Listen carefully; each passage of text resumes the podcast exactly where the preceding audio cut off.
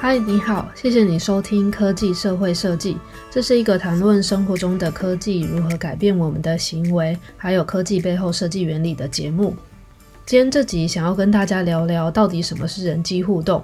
相对于电机、资工、资讯科学、呃资料科学这些学门，人机互动算是比较近期发展的领域。那一开始呢，它也比较受北美的学术圈跟业界重视，近几年才开始有越来越多亚洲地区的人了解还有推广这类的知识。特别是现在互联网的快速发展，然后电商也越来越多，还有我们经常听到的数位转型，这些其实都会跟人机互动有关。那我们先来说文解字一下，人就是人类的人。在这里泛指使用某个软体服务或是硬体装置的对象。那我们会根据不同的使用情境，把这些对象分成不同的族群，像是年长的人、蓝领工作者、不同国族或者是文化背景的人、不同的语言使用者等等的，这些都包含在人机互动的人的范围里面。那机是机器的机，在这里呢，指的就是各种具备运算能力的软体或是硬体。像是电脑、手机、平板、浏览器上面的入口网站、电商的线上购物操作界面，还有社群网站上面任何你可以接收或者是传送资讯的界面，这些都是属于机器的人机互动机那个范围。好，那接下来呢，我会透过几个例子带大家认识人机互动这个领域，会尝试去解决的一些问题，让大家从各种不同的例子里面去慢慢建构出对人机互动的想象。那人机互动要谈论的范畴其实蛮广的，也不限于我今天说的这些。其实现在我们每天几乎都脱离不了跟资讯系统的互动，所以今天听完这集之后，大家也可以开始留意一下平常生活或是工作会接触到的任何软体或是硬体，然后在这里面发现人机互动好玩的地方，或是如果之后遇到什么相关的问题，至少知道这可能可以找了解人机互动相关知识的人讨论。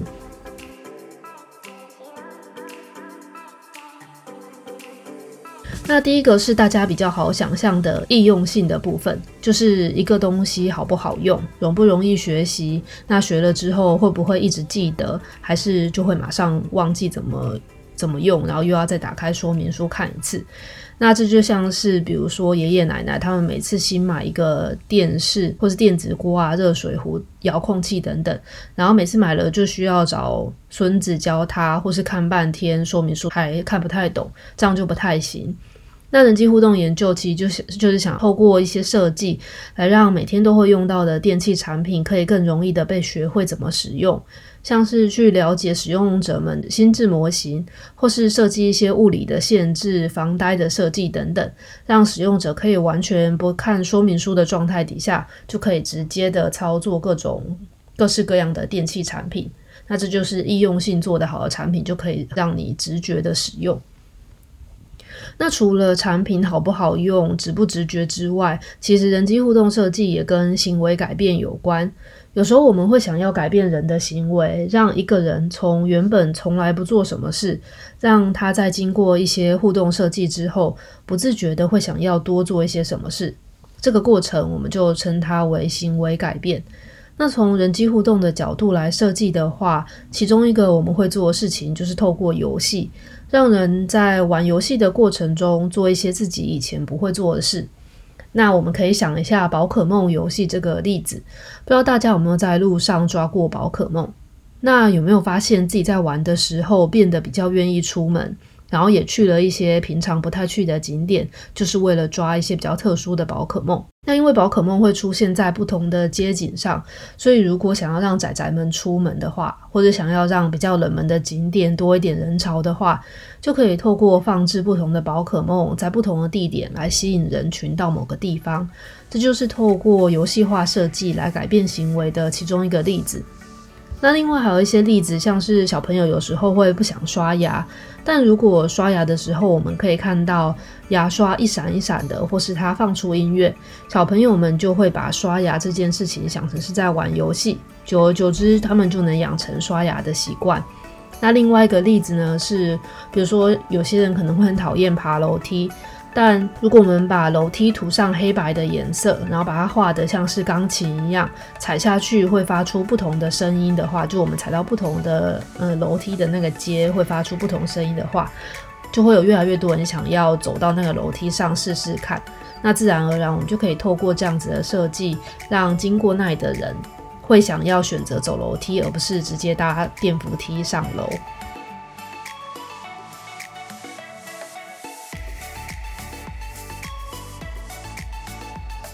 除了人跟机器互动之外，怎么透过机器来协调两个人或是很多人以上的互动，也是属于人机互动的范围。那像是我们在第一集里面有提到的聊天软体的设计。当我们透过打字的时候跟别人聊天，相对于面对面的时候，其实我们就少了很多社交的线索，可以判断对方的状态。那透过打字，我们就不能够知道对方现在的语气是什么，他的表情是什么，或是他的态度是什么。那这时候呢，我们就会很需要透过在聊天软体上面设计一些小巧思来传达这些没有办法被传递出去的社交线索。像是有些通讯软体，他们就会显示对方正在打字中，让你知道他还没有离开，或者是说透过已读的设计，让我们知道讯息传出去之后已经被看到了。那或者是让我们可以在某一则讯息上面加上表情符号，透过表情符号或是贴图来传递文字没办法表达的一些情绪。那这些通讯软体上的各种小细节，都能让我们感觉到不在身边的人跟我们的心理距离很近。那这些巧思就是人机互动的研究范畴之一。除了一对一的线上聊天之外，现在我们几乎每天也都会借由电脑来协调我们跟很多不在身边的好朋友在社群媒体上面互动。那大家几乎每天都会滑 IG 啊、抖音或者看 YouTube，在用这些线上社群服务的时候，有很多社交线索其实会影响我们每个人在线上的行为，像是一则影片有多少人按赞或是点阅它，那这个资讯就会影响我们要不要点进去看，然后看到有谁按赞或者是有谁分享了这一则影片，也会影响我们对于这个影片的信赖程度。如果有一个我们信任的人去按赞的话，我们就会比较容易的也想要点进去看他，因为我们受了朋友的影响。那社群媒体就会透过不同的各种功能，让我们有机会展现自己理想的一面给朋友看。设计师们会根据社会学家、心理学家、人类学家他们对于人类行为的研究发现，来设计出更能让人更加沉浸于在社群媒体的各种不同的功能。那我们在第八集也有谈过相关的主题，还没有听过的朋友也可以找出来听听。那在这边呢，我想要延伸简短的跟大家聊一下，Netflix 今年年初有推出了一部电影，叫做《智能社会进退两难》。那这里面大致在谈的是社群媒体的演算法，怎么样子控制我们的生活，还有我们的思想。那包含使用社群媒体对自我认同的影响，然后假新闻的传播，社群媒体的演算法怎么造成一些同温层啊，还有立场极化现象等等。那细节我就不讲，大家可以自己去看。那想要跟大家分享的是，我在看这部影片的时候，其中一个想法是觉得这是资讯科技版的《不愿面对真相》，不知道大家有没有看过《不愿面对的真相》。那部片是在讲环境议题，然后是讲说工业技术啊，还有现在的经济发展怎么样子加速了整个环境剧烈变化。那这部智能社会进退两难呢，其实也是类似的概念，只是这部是在讲科技的进步怎么造成人类社会的危机。那两部片着重的层面不同的地方是，一个是在讲地球就是环境的危害，那另外一个是在针对人类的社会。但相同的地方，我觉得都是在谈论科技进步带来的潜在危机是什么，然后目的都是希望唤起大家的一些危机意识，让更多人了解到平常使用的科技产品在方便之余，一不小心其实可能也会带来蛮严重的后果。那推荐大家去看一下这个影片，看完后可能也会对平时自己的科技使用行为有比较多的觉察。其实就像环保议题一样，如果不是真的在前线做环境议题研究的研究者，或是具有决定权、影响政策制定的那些人，身为一般的市井小民，其实我们在环境议题上能做的事情，就是尽量的节能减碳，然后减少使用塑胶袋跟免洗餐具这些的。那换作是资讯科技议题的话，身为不是第一线的那些资讯科技研究员或者是政策制定者，我们大家能做的事情，其实就是先了解这些可能的后果。那有了危机意识之后，就会比较有自觉的去使用这些方便的资讯科技服务。那当然，这些科技伦理议题在学术界其实一直都不断有人在持续努力解决。呃，像我在这个人机互动社群里面，其实有一群人专门在讨论这个主题。那像是在我们的顶尖研讨会上面，其实这几年开始也有比较多人在讨论这些资讯科技的伦理议题，像是鼓励研究者们去思考自己提出的一些新的互动设计，或是提出的新的技术，除了带来研究上提到的那些好处之外，有没有什么可能的潜在的限制或者是负面，对整个社会啊，或者他想要放的应用情境有什么潜在的影响？那其实所有科技或者技术物都是双面刃，它带来了一个好处，也有可能同时引发一些意料之外的风险。像是飞机的发明会让人类可以跟不同国家的人更方便的交流，拓展我们可以活动的范围。但同时呢，它也会加速病毒或是传染病的扩散，这也不是在大家创造飞机的时候就能想到的。那其实我们能做的事情，就是尽可能的拓展我们对各种事物的认识跟理解。那这样一来，当我们遇到一些当初意想不到的危机发生的时候，才比较有能力去想出一些相对应的方法来应对。那这其实也是我想要做这个节目的其中一个原因之一，希望能够让更多人去了解平常我们使用的资讯科技，然后提醒大家不断的去反思我们每天的行为是都有可能受到这些资讯科技影响，不管是好的方面或是可能不好的方面。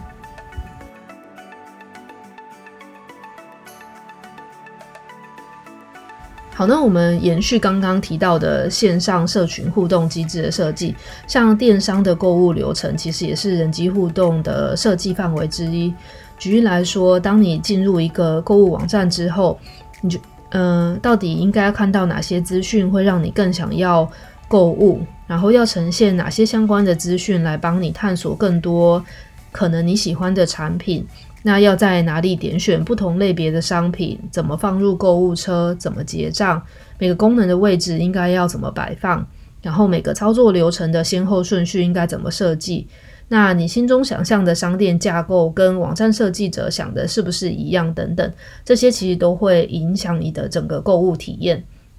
那不只是购物，当你想要在网络上买东西、卖东西啊，选课。或是做一些线上投资、查资料，或是在公司里面要管理部门的大小资讯等等，其实这些数位化系统都会有很多环，每个环节的设定都会需要人机互动的相关知识。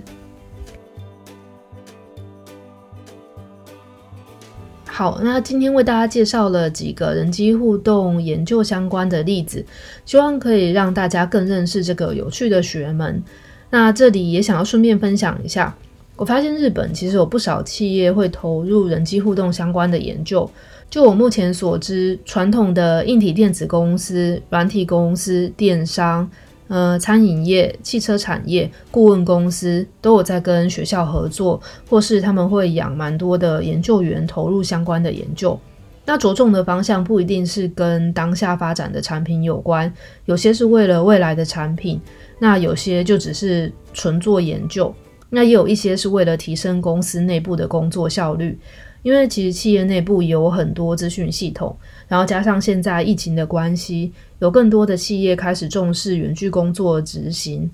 那这其中呢，就需要了解沟通软体可以怎么设计来辅助远距合作更流畅的进行。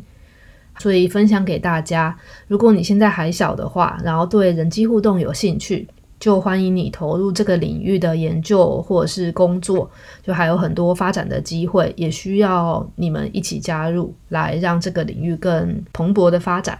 那如果你已经进入职场，或是你是主管，那觉得你的公司需要这类型知识的话，很希望你可以提供一些资源，让员工有更多的机会去了解相关的知识。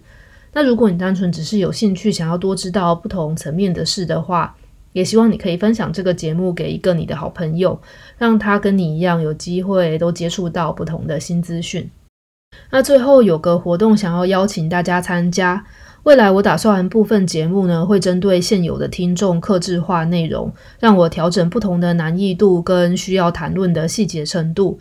因为其实我。猜听众可能有一些是完全对人机互动不了解的，那当我在讲某一些内容的时候，可能会觉得听起来有点抽象。那但是对于已经在做一些相关工作或者是研究的人在听的话，可能又会太浅。所以我想要了解现在有持续在听或是有听到这里的人到底。呃，想要听的程细节程度是在哪边？那这样我就可以根据这些听众的背景，或是你们想要知道的细节程度来调整我的部分内容。那虽然说主要的内容还是会根据我的个人兴趣还有我的目标制作，就无论你们想不想听，我其实都还是会谈某些主题。但这个活动呢，主要就是希望能有一些机会可以跟大家一起共同创作。所以想要邀请，如果你有兴趣的话，你就在我们的节目说明，今天这节节目说明底下有一个问卷栏，你可以点进去填写，让我知道你想要更深入了解哪些内容，还有你的一些背景，就是你到目前为止觉得现在内容太过简单或太难，或是刚好等等的。那未来我会尝试在部分的节目里面，根据不同类型的听众调整一些节目内容。然后，如果你很有兴趣想要了解什么的话，你在接下来两周里面都可以填这个问卷，让你的想法跟需求有机会被我的节目实现出来。好，那谢谢你听到这里，祝你有个平静开心的一天，下次见，拜拜。